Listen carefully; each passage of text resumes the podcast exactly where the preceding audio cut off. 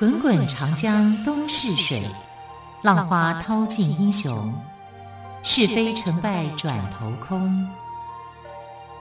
古今多少事，都付笑谈中。陪你说历史，汪培制作主持。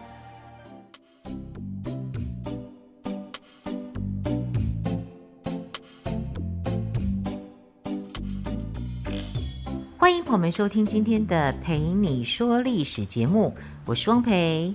同样在今天的节目当中，我们依旧要说许多丰富精彩的历史故事。好，朋友们，我们都知道明朝商业繁荣，市场活络，资本主义萌芽。在明朝中叶，意大利耶稣会的传教士利玛窦来到了中国，从此。中国进入了中西科学技术合流的进程，中国人也开始进一步了解到世界。明朝的科技水准在世界上是处于领先地位的。中国有四部古典科技巨著，除了北宋时期沈括著述的《梦溪笔谈》，其余三部都是诞生于明朝。《本草纲目》。被誉为东方医学巨典，是明朝医学家李时珍三十多年来心血的结晶，成书于西元一五七八年。全书共有一百九十多万字，分成十六部、六十类，共记载了一千八百九十二种药物，其中三百七十四种是李时珍新增加的药物。绘图达一千一百多幅，附有一万一千多个药方。它是几千年来中国药学经验跟知识的总结。这本药典，不论从它严密的科学分类，或是包含药物数目之多跟流畅生动的文笔来看，都远远超过古代任何一部本草著作。从十七世纪起。《本草纲目》就陆续被译成日、德、英、法、俄等五国文字，受到了全世界药学家、植物学家以及其他学者的重视。徐光启是明朝末年杰出的科学家，知识广博，善于学习外国先进的科学知识。他所著的《农政全书》。及中国古代农业科学之大成。该书刊行于西元一六三九年，除了有系统地总结了中国古代农业生产技术跟经验之外，还阐释了徐光启自己的研究成果。全书有七十多万字，图文并茂，内容丰富，分成水利、荒政等十二个门类。是研究中国古代经济和农业生产经验的宝贵资料。此外，徐光启还跟西方传教士利玛窦一起翻译《几何原本》前六卷，介绍西方数学。我们现在所熟知的点、面、三角形、四方形等几何名词，都是由徐光启定名的。他为引进西方科学知识做出了重要的贡献。明朝末年的科学家宋应星潜心于科学技术研究，他经常深入民间实地考察，向农民和手工业者学习生产技术，最终写成《天工开物》。《天工开物》初刊于西元一六三七年。是部古代生产技术的总结性著作，详细记载各种生产的具体操作方法，特别重视对先进农工业的介绍，并提供大量确切的技术。全书图文并茂，是研究明代社会生产和手工业的宝贵资料。问世后深受人们的重视，并被介绍到国外。被誉为中国十七世纪的工艺百科全书。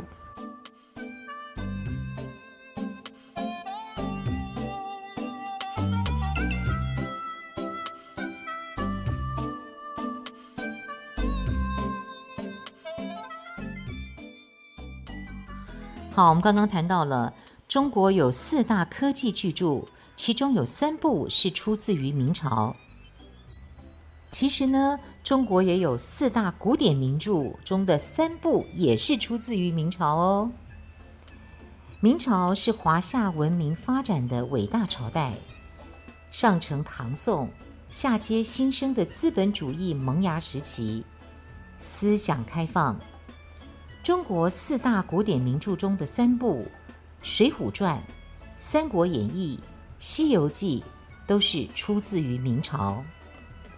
根据西晋陈寿的《三国志》，南朝刘宋范晔的《后汉书》，元代的《三国志平话》，跟一些民间传说，罗贯中写成了《三国演义》，这是中国流传最广、影响最深、成就最高、气魄最大的章回体古典小说。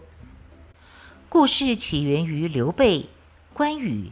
张飞的桃园三结义，结束于王俊平吴，描写东汉末年跟三国时代魏、蜀、吴之间的军事以及政治斗争。《水浒传》是施耐庵在宣和仪式及相关话本故事基础上的创作，全书以梁山英雄的反抗斗争为题，塑造李逵、武松。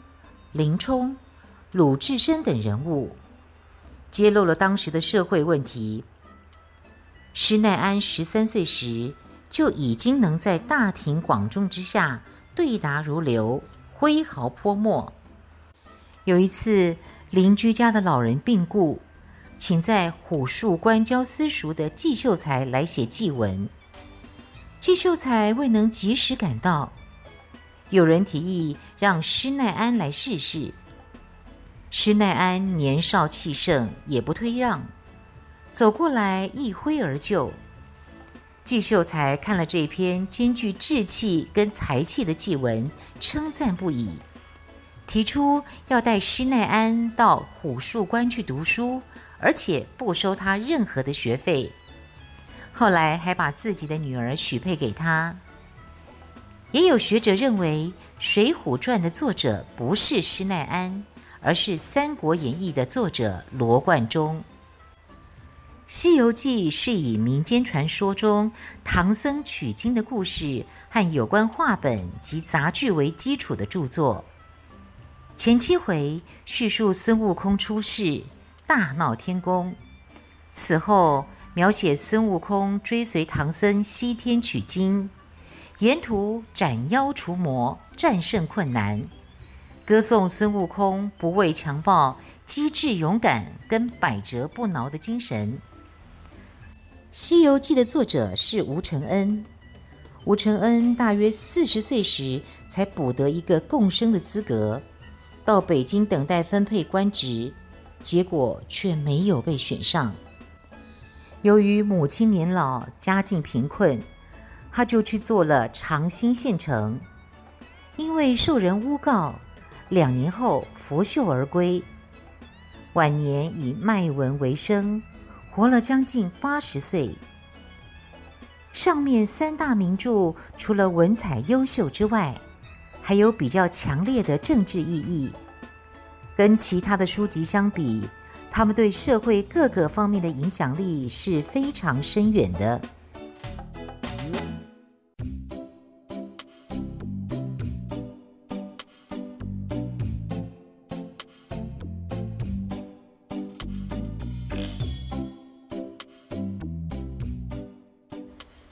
好，接着我们来说以唐伯虎为首的江南四大才子的故事。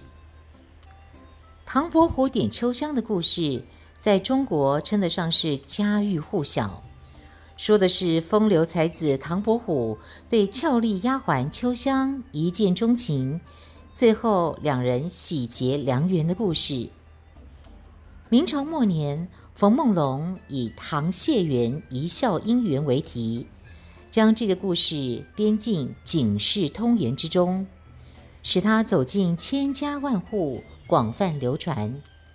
其实这个故事是虚构的。唐伯虎是明朝著名的画家，文学家，他的本名叫唐寅，伯虎是他的字。唐伯虎出生于吴县，也就是现在的江苏的商人家庭。父亲希望他能够通过科举考试当官，以光宗耀祖。但是他志不在此。唐伯虎曾对朋友说：“中举易如反掌，只要闭门读书一年，就可以得到解元，也就是乡试第一名。”后来他在朋友祝允明，也就是祝枝山的激励下，认真读书。而且就是认真读了那一年的书，就中了解元。但第二年会试时，他却因为一名同事的考生作弊，被牵连入狱。从此之后，唐伯虎无意上进，以诗、书、画、酒来自娱，游遍名山大川，靠着卖画为生。他自视甚高，刻了一个图章。自称江南第一才子，后人也视他为江南四大才子之首。江南四大才子又叫吴中四才子，指的是明朝中期的四大文人：唐伯虎、祝枝山、文征明、徐祯卿。这四位才子文思敏捷，才华横溢，诗词曲赋样样精通。后来，一些民间传说讲到四大才子，指的是苏州的唐伯虎、祝枝山、文征明、周文彬。前三人历史上是确有其人，而周文彬呢，则是虚构的。徐祯卿是文学家，诗风清朗，但不通书画，性格也跟另外三位不同。大概由于这个缘故。后来的文人杜撰了周文彬来凑数。另外，可能因为徐祯卿相貌比较丑，很自然的就被相貌秀美的虚构人物周文彬所取代。文征明处事谨慎，画风也酷似他的为人，笔触秀润，构图平稳。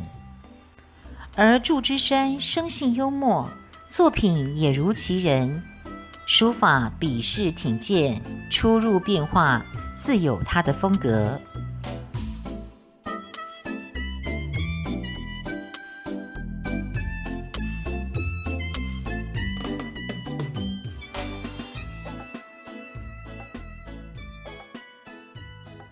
明朝灭亡之后，满族建立的清朝统治中国。那么，在清朝建立之前，满族究竟是一个什么样的民族呢？他又生活在什么地方，过着什么样的生活呢？有个传说一直流传在满族人民的当中。在中国东北有座巍然耸立的长白山，山上树木茂密，山顶终年积雪，一个美丽的湖泊静静地躺在山顶，这就是天池。松花江、鸭绿江、图们江、牡丹江，这些东北最重要的江河都发源于天池。在离长白山不远的地方，有一座小山，叫做布库里山。山脚下也有一处晶莹剔透的湖泊，住在附近的女孩都爱到这里来沐浴。有一天，天上的三位仙女也飞到这里休息沐浴，她们是三姐妹，从大到小分别叫恩古伦、正古伦和佛库伦。洗完澡后，大姐恩古伦就对两位妹妹说：“正古伦、佛库伦，时候不早了，我们该离开喽。”就在这个时候，突然天旋地转。湖里出现了一个巨大的漩涡，从漩涡中飞出一只黑色的神雀。他们还来不及看清楚这只鸟的样子，它就飞走了。这个时候，佛库伦看到一颗美丽的果子落在他的衣服上，他非常喜欢那颗果子，怕它滚入水中，就把它含在嘴里。没想到一不小心就吞了下去。两个姐姐梳妆完毕后就飞到天上，可是佛库伦感觉肚子沉甸甸的，怎么使劲儿都飞不高。大姐恩古伦见状就哈哈大笑说。哈哈，妹妹啊，神赐给你一个小孩了。于是佛库伦留在布库里山脚下，把孩子生下来。这果然是一个与众不同的孩子，一生下来就会说话，而且一转眼就长成了一个英俊魁梧的少年。因为这个孩子是上天赐予的，没有父亲。所以佛库伦就给他起了一个姓爱新觉罗，并起名叫布库里雍顺，雍正的雍，顺治的顺。后来清朝的皇帝都姓爱新觉罗。起好名字之后，佛库伦对他的儿子说：“布库里雍顺，上天让我把你生下来，是为了让你来平定这个乱世。”你既然已经长大成人，就该去完成上天给你的使命。说完，佛库伦就飞走了。当时在牡丹江跟松花江交汇的地方，有三个部落，整天打个不停。布库里雍顺来到这里，静静地在江边芦苇地里打坐。有一天，某个部落的一个人来到江边取水，看到芦苇丛中金光环绕，有个人威严地端坐着。那个人顿时心生敬畏，暗想这肯定是上天派来的使者。他连忙跑回部落，对正在激烈打斗的人们大声呵斥道：“你们这些无知的人，还不赶快住手！”上天已经知道我们犯下的罪孽，派了使者来。不信，你们和我一起去江边看看。接着，他带领大家来到江边。坐在江边的正是布库里雍顺。人们看到他的威仪后，一个个放下手中的武器，不再争斗。他们把布库里雍顺迎接到部落里，奉他为首领。满族就这样诞生了。努尔哈赤就是布库里雍顺的后代。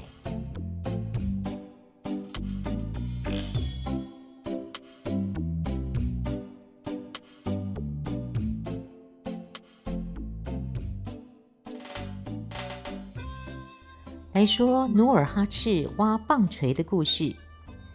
西元一五五九年，也就是明朝嘉靖三十八年，努尔哈赤出生在东北的苏可素护城河。父亲塔克氏是建州左卫的一个小部落的酋长，母亲喜塔拉氏则是酋长王杲的女儿。塔克氏给他的长子取了一个很有趣的名字，叫做努尔哈赤。我们会觉得很奇怪，努尔哈赤的名字很正常啊，那到底是哪里有趣了？哦，原来在满族语当中，努尔哈赤这四个字是野猪皮的意思。虽然这不是什么好听的名字，但是努尔哈赤就像野猪皮一样坚韧。无论遇到什么样的艰难困苦，他都始终保持着坚忍不拔的意志力。努尔哈赤的童年非常坎坷，他十岁时母亲就去世了，继母对他很不好，整天在他父亲面前挑拨离间，于是父亲也逐渐的疏远他。幸好努尔哈赤生性乐观坚强。没有被悲惨的境遇所打倒，相反的，他积极进取，志在四方。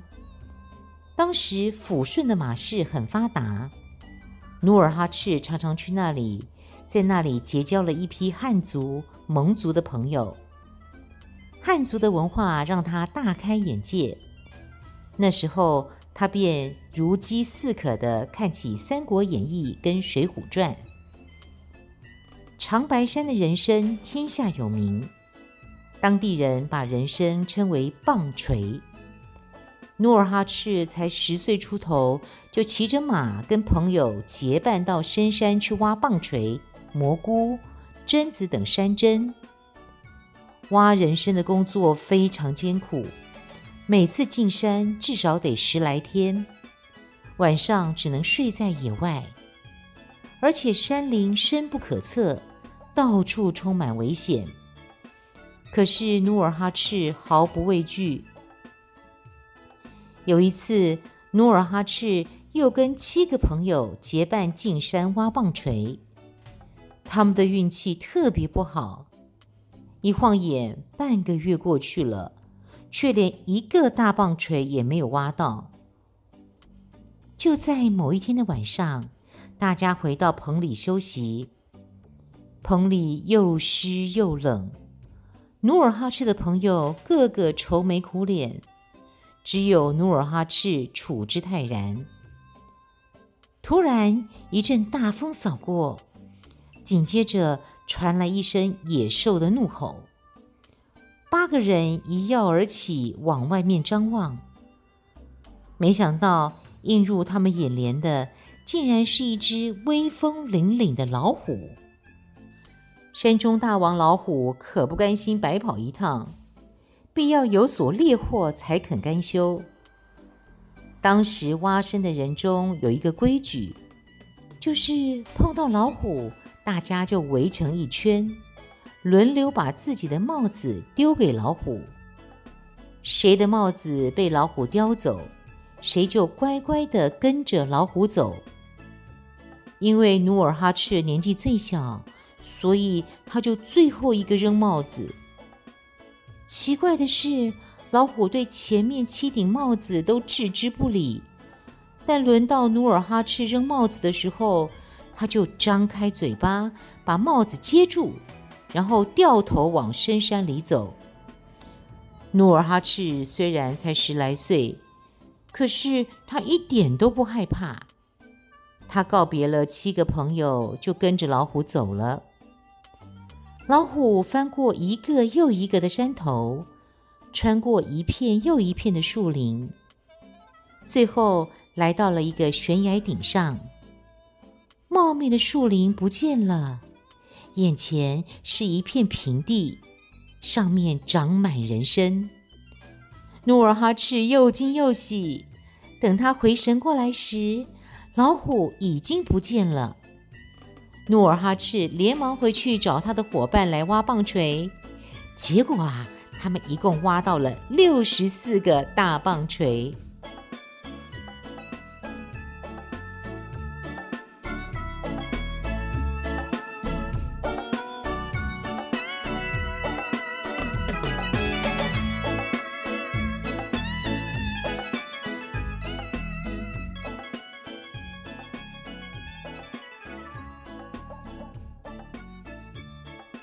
努尔哈赤十五岁时，他的外祖父、祖父跟父亲先后都过世了。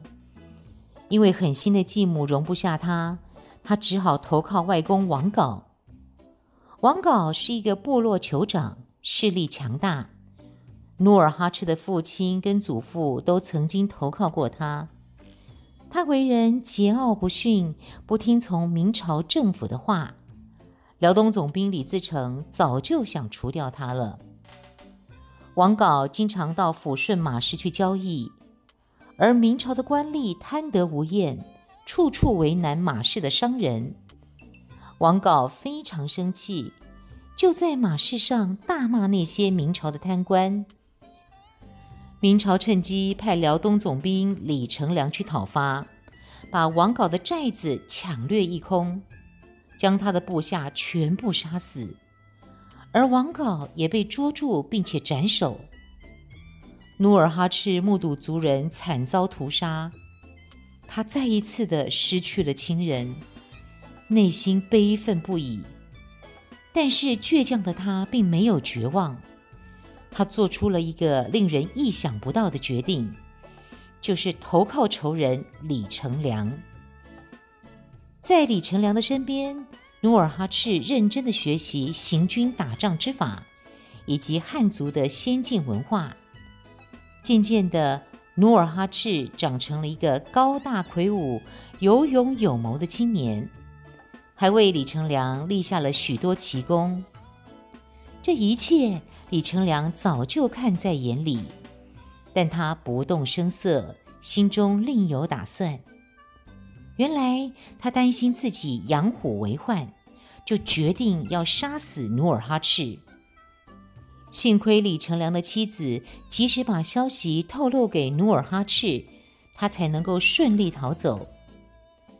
努尔哈赤骑着一匹叫做大青的马，大就是大小的大，青就是青青草原的青，大青的马拼命狂奔，李成梁的骑兵则紧追不舍。